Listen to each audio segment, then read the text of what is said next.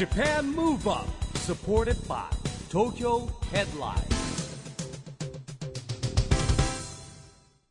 こんばんは。日本元気にプロデューサーの一木広治です。ナビゲーターのちぐさです。東京 FM Japan Move Up この番組は日本を元気にしようという東京 Move Up プロジェクトと連携してラジオでも日本を元気にしようというプログラムです。はいまた都市型メディア東京ヘッドラインとも連動していろいろな角度から日本を盛り上げていきますさあ我々は今静岡県の浜松市にお邪魔しております。12月23日と24日に浜松出世パーク内にある青い広場でクリスマスフェスタが開催されましてそこでジャパンムーブアップの公開録音をやらせていただきました。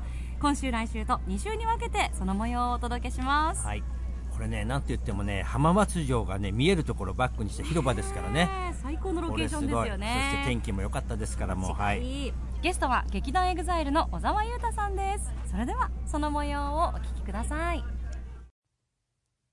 Japan Move Up supported by Tokyo Headline この番組は SDGs ピースコミュニケーションに取り組む東京ヘッドラインの提供でお送りします。Japan Move Up さあ小澤さんをお迎えしてお送りしていきます。 Japan Move Up 公開録音です、えー小沢さんはい。お久しぶりでございます。お久しぶりですね。番組に前はい。回来ていただいた時は、はい。あのね大学生呼んだ授業かなんかの時じゃんねえあの大学生の皆さんをお招きして、い。ろいろとねキャリアについてとか、うん。演技すること、役者さんのお仕事についてとかお話しいただいたかあと思います、ウルトラマンの編集の仕方とかね。教えてない教えてない。教えてない教えてない。ないな。みんなしみんなの方が知ってますよ それは。それぶりの番組へのご登場でございます、今日はまた全然ねガラッと景色が違うと思いますがステージの上からお送りしています。お城が見えるからなんか壮大なんいやすごいですよ。ね最高のロケーションですよね。ここでラジオ収録しますって思いましたもん そうですよね。はい。いやもちろん初めてですよこれ。あマジですか、はい。いや初めての試みなんですね、初めての試みですよ。い。やもう一木さんがあまりにも忙しすぎて 全国飛び回ってるから もうここでイベントの間にラジオ挟まないとそんなことないですよ。あそういうわけじゃないそんなことない忙しすぎるわけじゃないですそんなことないなるほど。ね、素敵なフェスタの、ね、ステージをお借りしてということで光栄でございますが、えー小沢さんは東京都ご出身劇団エグザイルのメンバーでいらっしゃいます、今日お集まりの、ね、方そしてラジオを聞いてる方ご存知の方多いと思いますがウルトラマンジード「 Show Must Go On 記憶にございません」などなど、まあ映画ドラマ舞台で大活躍でいらっしゃいます。で実家がお寿司屋さんなんですよね。そうね。そういったこともあって、はい職人のまかない飯をコンセプトにした男座飯をプロデュースされています、はい。で今回のスペシャルクリスマスフェスタ 先ほどね哲也さんのダンスワークショップが ついこのステージの前に行われたばっかりだったんですけど、飛び入り参加されて。いやそうですね。あの今日僕このラジオだけやる予定だったんですけど、はい。せっかくですからねあのでもね。あのお声掛けいただいて、うん。僕あの開けといてって言われてあの一木さんのために今あの浜松まで来たってだけだったんですけど裏でちょっとね先輩がねちょっとね。ちょっと頼むわって哲也さんからね。はいって言って、はいあの出させていただきました。はい。すごいですね。よかったです踊れて。いやですもごい盛り上がってあの拍手が会場から。だって普通の踊りとかじゃなくてあれはもうかなりそうですね。かなり頑張りましたよね。あもうブレイクダンスをうん。ちょっと子供の頃というか高校生の時からやってて、うん。はい、それでこうちょっといろんなことがあってお芝居にやってるっていう感じなんで、うんはい、逆に原点だったりするので。よかったもです公開ねその公にダンスをこう披露する機会っていうのは意外と少なくて。ないですよないですよね。年に何回か、そうま、もうオリンピックみたいな周期ですよそうですよ年に一回ぐらねいしか踊んないんで本当そうですよね。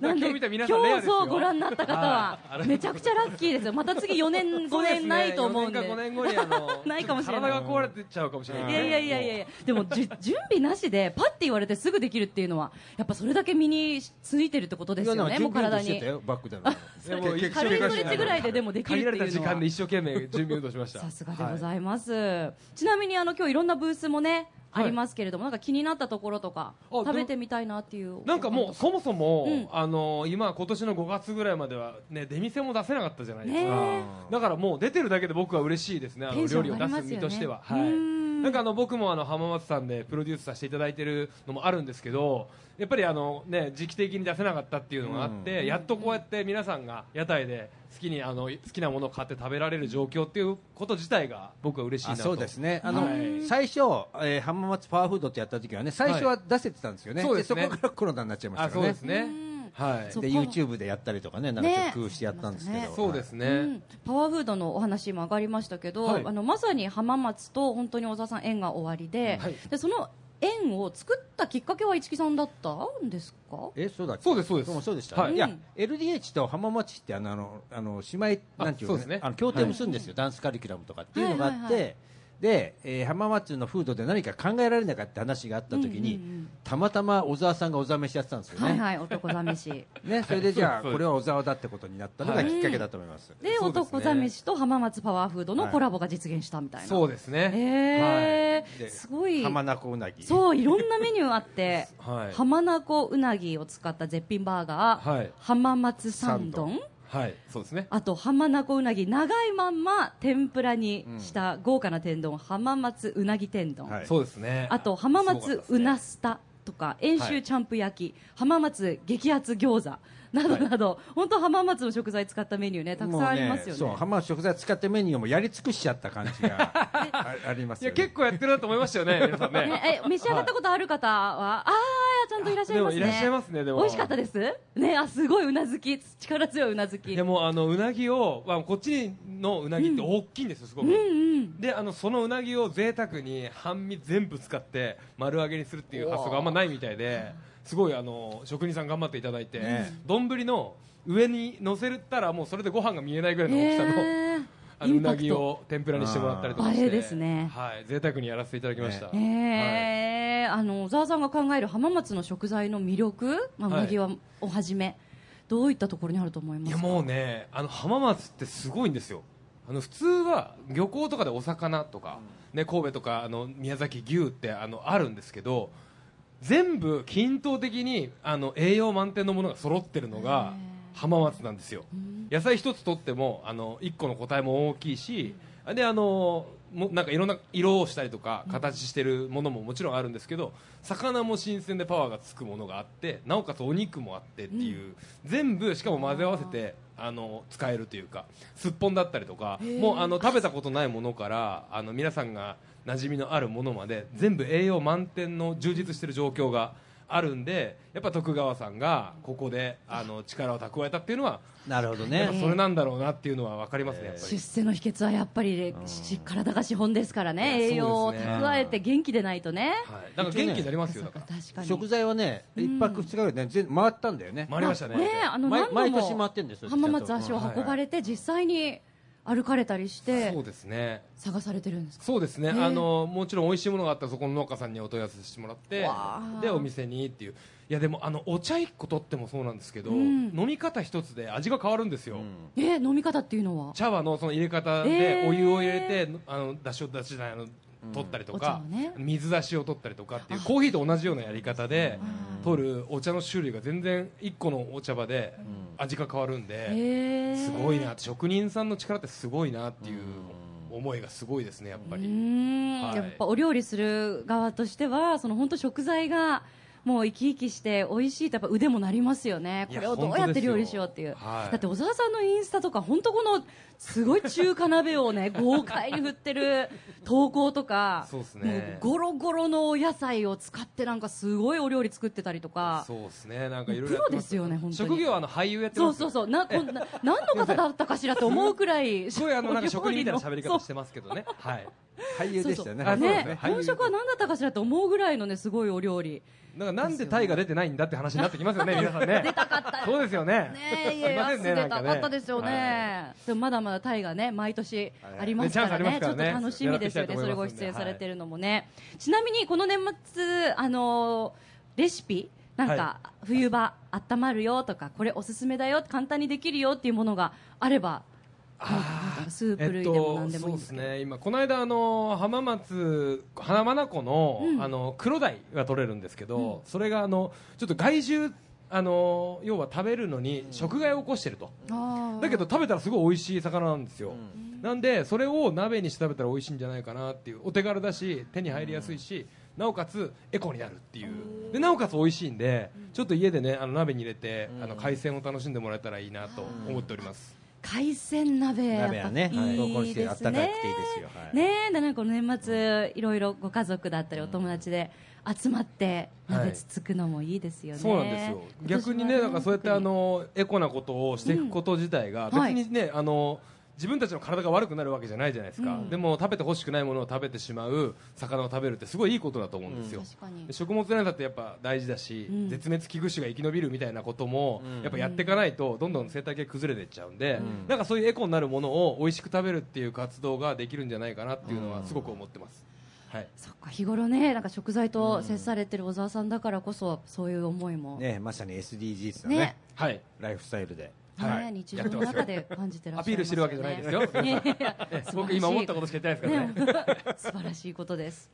さあそして2023年もねもうすぐ終わりですけれども、振り返ると小沢さん今年もお忙しかったですよね。いやそんなことないですよ。いやいやいや はい。でもぼぼちぼちでしたかね。ぼちぼちですね。映画もあったし、はいあそうですね、うん。でもそうですね。主演の何本かやらせていただいて、ね。はい。どんな一年でしたか？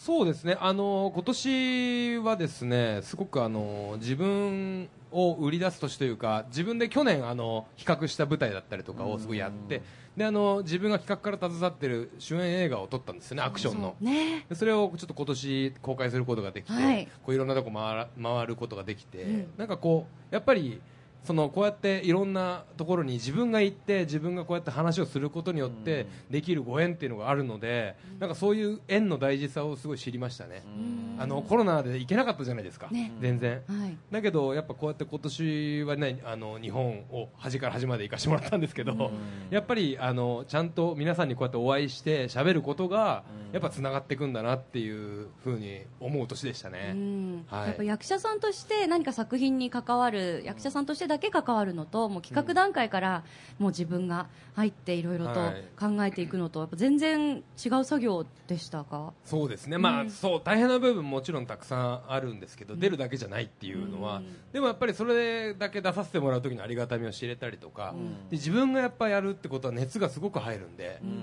あのその分いろんなところに行ってみんなさんに知ってもらいたい気持ちっていうのも増えるんでやっぱそういう思いでみんな知ってもらいたいっていうことを活動につなげていくんだなっていうのを思うと大事なことなんだなってすごく思います、ん。はい、よくあの、ね、やってみてあ自分にこれは向いてるなとかやってみてあ自分はもっとやっぱこっちの方が向いてるなとか気づくことって多いと思うんですけど、はい。その中小沢さん的にはその企画だったりとかそういったことも今後も続けてやっていきたいなってそうですね。思う一年でした、はい、あのね。やっぱりもちろんそのお仕事をいただいてやるっていう俳優さんのお仕事が、あまあ、それがメインになるんですけどやっぱり大工さんでもそうですけど頼まれた家を作るのと自分で建てたい家を作るのって違うじゃないですか、だからやっぱりその自分が俳優としてできることを生かしたもの最大限に生かせるものっていうのは多分その自分がやりたいっていう企画を出していかないとできないことだと思うんで、うん。やっぱりそういうのでつなげて全国の皆さんに見てもらえるような活動をしていきたいなと思ってます、はい、うんちなみに次回作の構想だったりとか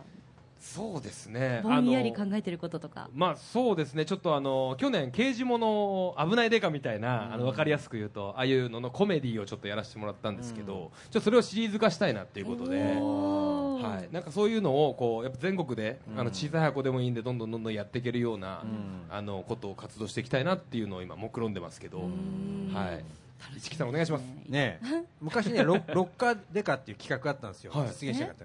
ロッカーなな何か困ったことをロッカーからそれを解決するデカが出てくるってロッカーから出てくる。ロッカーデカ。その名もロッカー隠れた LDH 企画だったんです。実現しなかったあんです。実現しなかったの、ボスは幻なんですか？ボスはヒロさんでそれでロッカーから誰かが出てくるって解決するっていう。めちゃくちゃ面白そうじゃないですか、えーそれ何ですか残念ながら実現しませんでした。えじゃあちょっと小沢さんの力で ロッカーデカ。ロッカーデカ。お願いしますじゃあ。ロッカーから出てくるデカ、はい、あの各駅の,、あの電車のロッカーから出てきて、うん。その土地の,、ん。あの事件をあ解そう面白い決するっていう企画をじゃあやりましょう。ね、あとなんかちょっとやっぱその土地のものを使ったお料理のシーンとかも出てきて、ね、勝手にねね。張り込みのシーンでもう作っちゃってる。そうそうそう張り込みのシーンで簡単なものを作って食べるっていうのが、はい。おなじみのシーンっていうか、えー気になるわ。それはちょっとごめんなさい引っ張ってごめんなさいですごい気になるんで。なんかあのあれですか？そのロッカーは異次元とつながってるっていうこと？そのドラえもん的な感じで、まあ机から出てくるみたいな感じで、まあそういうことでしょ。あそういうことでしょ。えー、めちゃくちゃ面白いじゃないですか、その企画。なんでボツになったかしら。ななんであれスケジュールが合わなかったのかなねえ。じゃあちょっと実現楽しみにしたいと思います。さあそしてすでにまあ実現が確定しているものもね2024年は。そうですね。もちろん小沢さんたくさん終わりで、えー年明け早々舞台が立て続けに終わりなんですよね。そうですね。これは、い。えー、とまず一つが舞台バンク版レッスン、はい。これが2024年の2月7日から11日、えーシアターアルファ東京ですが、はい。こちらはどういった舞台でしょう？こちらはもうあの銀行の避難訓練のお話を全力でコメディでやるっていうあの銀行の警備員さんが犯人役をやってで銀行のスタッフさんがあの強盗を防ぐための避難訓練をするっていうでもそれがだんだん味気ないなって話になってきてただ訓練するだけじゃ味気ないなっていうことでみんながそのこういうふうにやってみようああいうふうにやってみようっていうアイデアを出してどんどんどんどん違う展開になっていくっていう話なんですけど、面白そう、はい、昔からある戯曲でもう超コメディのお話ですね。へえ、なんか小沢さんが携わる作品結構そういうすごく具体的な、はい。あのセッティングがあって、はい。っていうなんかプロットがあってっていうお話も多くてあすごいね、はい、面白いですよね。あの本当にこうピンポイントなはい。設定っていう。はい、そうですね。ねえ。だからぜひあの浜松市のあの市役所のスタッフの皆さんにもあの見ていただいて、うん。で実際に避難訓練をやってもらおうとあ、あい。いですね。ええそういう魂胆でございます。なるほど、なるほど。はい。ね、全国各地でできそうですね、そね。それはね。そして、えーその後またすぐ、今度は舞台、ミヤネよ？はい宮根を。はい、こちらは主演の。ミヤネ屋じゃなくて主演ミヤネよミヤネよですね。はいちょっとどう宮根は昼番組ですね。そうですね。こちら2024年3月20日から24日、はい。俳優座劇場。はい俳優座劇場ですね。これ本当にあのバンク版レッスンが終わってその次の月で。すぐなんですよこちらはどういう舞台なんですか、こちらはあの大阪を舞台にしたあの韓国からあの日本に来た韓国人のお母さんが、うん。あの焼肉屋っていうかあのスナックを経営するんです、でそこに来るあのいろんな人たちの人間の物語なんですけどそこに来るあの、まあ、あの悪い、ね、チンピラのお兄ちゃんがこうそのスナックのママの娘さんに恋をしちゃってだけどそこにはいろんな裏が事情があって、皆さんには謝らなきゃいけないことがたくさんある中で生きてるよっていうそれを隠しながら生きてるんだけどそれがどんどんどんどんこう展開の中でごめんねを言わなきゃいけない理由が明かされていくっていうお話なんですよね。でそのはい。お兄ちゃん役を演じる、そうですねそのチンピラのお兄ちゃんねチンピラのおはい兄ちゃん役、兄貴 チンピラのお兄ちゃん。兄貴って呼ばれるんじゃん兄貴って呼ばれると思います多分、はい。兄貴へそうなんですえあの主演舞台っていうのはやっぱりはい。責任感だったりプレッシャーみたいなのもやっぱりそうですひときわですか？やっぱりありますね、やっぱカンパニーってあの、まああのね、英語で言って、まあ、あの会社じゃないですか、日本語で言ったら、そのカンパニーっていうのはやっぱ1ヶ月の中でもみんなで協力してやらなきゃいけないっていう時に、やっぱりその。その一瞬の統率力みたいなものが問われるので、やっぱそこがねずれてきちゃうと作品に関わってきちゃうので、やっぱりなるべくこうみんなで一緒にあの軍じゃないですけど、エンジンを組んで頑張ろうっていうふうにまとめていかなきゃいけないっていうのはやっぱ大変なところでもあるんですね。責任感を問われるというか。だその分やっぱりこっちも頑張んなきゃいけないし僕頑張るからみんなで頑張ってこうよみたいな熱量はやっぱり必要なのかなっていう、まあ、その点うちのねあの LDH という会社はですねみんなで団体行動したりとか、あの盛り上げてこうぜっていうヒロさんという人がいるので、なんかそういうところで学んだことをね全力で出すところなのかなっていうのも思ってるのでね、やっぱそこをちゃんとやっていかなきゃなっていう気持ちではいます。はい。でも市木さんはね、あの LDH、エグゼクティブなんだプロデューサーでしたっけ、はい。ね、あの関わりがすごはいく深くていらっしゃいますけど、ええ。やっぱ本当 LDH 所属の方ってどの現場でもすごく礼儀正しく丁寧て、丁寧すぎるぐすらいごく丁寧で、もうあの、本本番以外のシーンでも、すごくこう元気に挨拶されたりとか、そ,、ね。の場を、まああの盛り上げたりとか、周りの方に気配りされたりとか、すごい立派にこなされるじゃないですか。ありがとうございます。社風です。社風。まあそうね。それやっぱりしっかり教育されるってことですか、いや先輩の背中を見て自然とそうなっていく、そうですね、やっぱこうご飯ごちそうになったりとかっていうのももちろんそうだし、なんかこう頑張ってこうぜってなるときに、やっぱ食っていうものも大事だし、そのなんか途中に出てくるお弁当だったりとかも、あったかいものにしてくれるだけで、ちょっとやっぱ熱量が違うじゃないですか。ね。まあ普通ならいい意味でやっぱ先輩が後輩をね面倒見るといいはい。ことですよね。そうですね、ね。うん。なんかその受け継がれてきたものってやっぱりその日本がここまで成長するもの、あの高度成長じゃないですけどこうやっぱり終戦後からここまでなるまでにやっぱりみんなが熱をこう入れて頑張ってきたものっていうのは変えちゃいけないのかなって僕は思うんですよね。だからやっぱそれをなんとなくこう言いはしないですけどみんな思ってるんだろうなっていうのもあってやっぱそれを次世代に伝えていかなきゃいけないっていうのはまあ僕たちの仕事でもあるのかなっていうのはねそうなんですよね感じてますね。まあね、今どんどん若いグループ増えてますからね、またね。そうですね。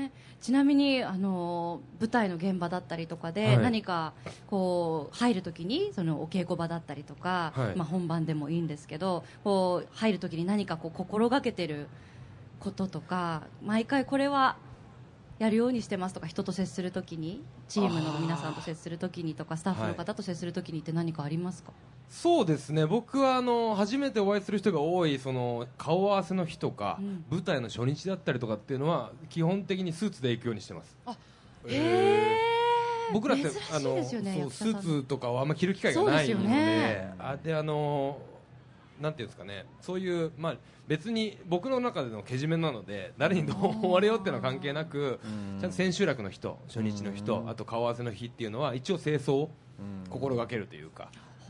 なんかそれはやっぱりあのお会いして名刺交換をしないので、ちゃんとい第一印象すごい大事だなっていうのもあるので、はい、もう2日目から徐々に崩れていくんですけど、え最初ぐらいはね、ちゃんと丁寧にしていかないとなっていうのはあります。自分の中でスイッチがね、入るっていうのもあると思いますし、はい。相手に対するなんかこう敬意でもありますそう。ですね。ん。なんかやっぱりそこそういうところでやっぱりきちっとけじめじゃないですけど、うん。あちゃんとこういうところで一回こう休んでっていう、休むというか節々でちゃんと自分の思ってることっていうのを表現していくっていうのはすごい大事なことなのかなっていう。はい。勉強になります。いやいやいや勘弁してください。いますいやいやもうまだまだ小沢さんのお話をお伺いしていきたいところなんですが、残念ながらお時間がえ待ってきてしまいましたね。あありがとうございます。えありがとうございます。といで最後にぜひ会場の皆さんと番組を聞いてくださっているリスナーの方にメッセージをお願いします。そうですね、あのせっかくねあの浜松市まであの来たということであの本当にこうやっていろんな人の思いをあのいただいているえー機会を毎回浜松市さんでいただいてます、であの僕ね浜松市出身でもなんでもないんですけどでもものすごくやっぱり素晴らしさを感じて盛り上げていきたいなっていう気持ちがものすごいあって今日につながってるんだなとも思いますしえこれからもねなんか盛り上げていける作品がね、あの料理であったり、あのお芝居であったりというところで絡めるところをどんどん率先して率先して作っていきたいなと思ってますので皆さんこれからも応援よろしくお願いしますありがとうございありがます。とうございましたということでゲストは劇団エグザイルの小沢優太さんでした。ありがとうございました。ありがとうございました Japan Move Up ここで都市型メディア東京ヘッドラインからのお知らせです東京ヘッドラインのウェブサイトではウェブサイト限定のオリジナル記事が大幅に増加しています最近の人気記事はケンタッキー2024年ケンタ福袋はおみくじで運試しさらに3900円相当引換券入り。全国映画感想文コンクール東京都大会で小中学生11人表彰。アナ雪、君行きなど。サイキックフィーバーアジア最大級のカウントダウンライブに出演。1年の締めくくりにふさわしい素敵な時間に。三浦大知来春4年ぶりのアリーナ公演決定。1月発売の最新アルバム「全部やる」当班で3公演などがよく読まれていました。その他にもたくさんの記事が毎日更新されていますのでぜひ東京ヘッドラインウェブをチェックしてくださいね。Japan Move Up ということで今回は浜松市で開催された公開録音前半の模様をお届けしました。まあね、今年最後の放送ということでしたがね、えー今年もいろんなところに行きました。えー来年もですね、えまたいろんなところに行ってね、日本を元気に、え全国につなげていきたいと思います。そして番組の公開録音浜松でさせていただくのは初めてでしたねですね。あの浜松市長とかが東京にね来ていただいて出てもらいましたけど、うんうん浜松に来たのは初めてですね。ねえはい。すごいいいところでもう降りた瞬間からはいうなぎの匂いが駅にそんなことはないと思いますがね気がし。ましたイメージはうなぎですね。浜松といえばね、うなぎパイも有名ですし。はい浜松出世パークの敷地内では「どうする家康浜松大河ドラマ館」も2024年1月14日まで営業していますのでぜひ足を運んでいただきたいと思います。さあ来週は公開録音後半の模様をお届けします。ゲストは EXILE 哲也さんです。お楽しみに、はい。来年も元気のヒントをたくさん見つけていきましょう。はい。これからもみんなで知恵を出して、えー来年もですね日本そして世界をつなげて地球を元気にしていきましょう。 Japan Move Up お相手は市木浩二とちぐさでした。それでは良いお年を。 Japan Move Up supported by 東京ヘッドラインこの番組は SDGs ピースコミュニケーションに取り組む東京ヘッドラインの提供でお送りしました。